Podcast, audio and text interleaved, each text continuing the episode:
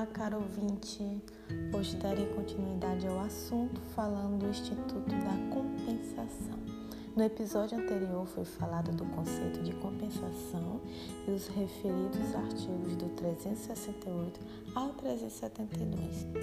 Sendo assim, você conhecerá agora as hipóteses de impossibilidade de compensação.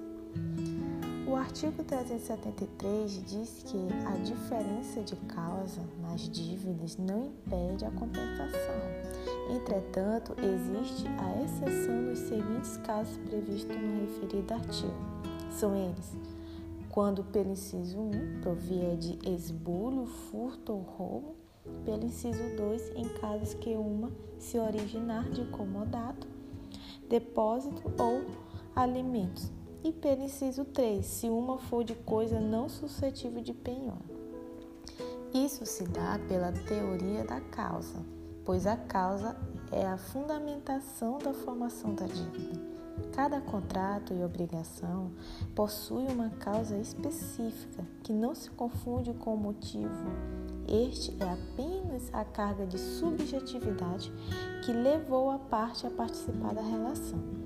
Dessa forma, não são compensáveis as obrigações derivadas de atos ilícitos, tais como esbulho, roubo e furto, e as que se verificarem em comodato, depósito e alimentos, e os que forem possíveis de execução judicial forçada.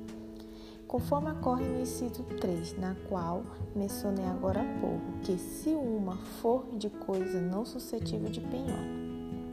Exemplo 1 Salário não pode ser compensado, não é objeto de penhora.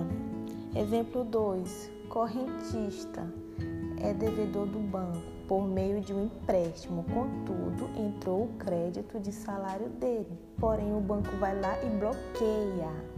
Juridicamente, o banco não pode fazer isso sem haver medida judicial ou autorização específica contratual que mesmo assim ainda seria discutível, porque no momento em que o banco bloqueia o salário do correntista, ele está operando uma compensação de algo que não é penhorável, ou seja, não pode.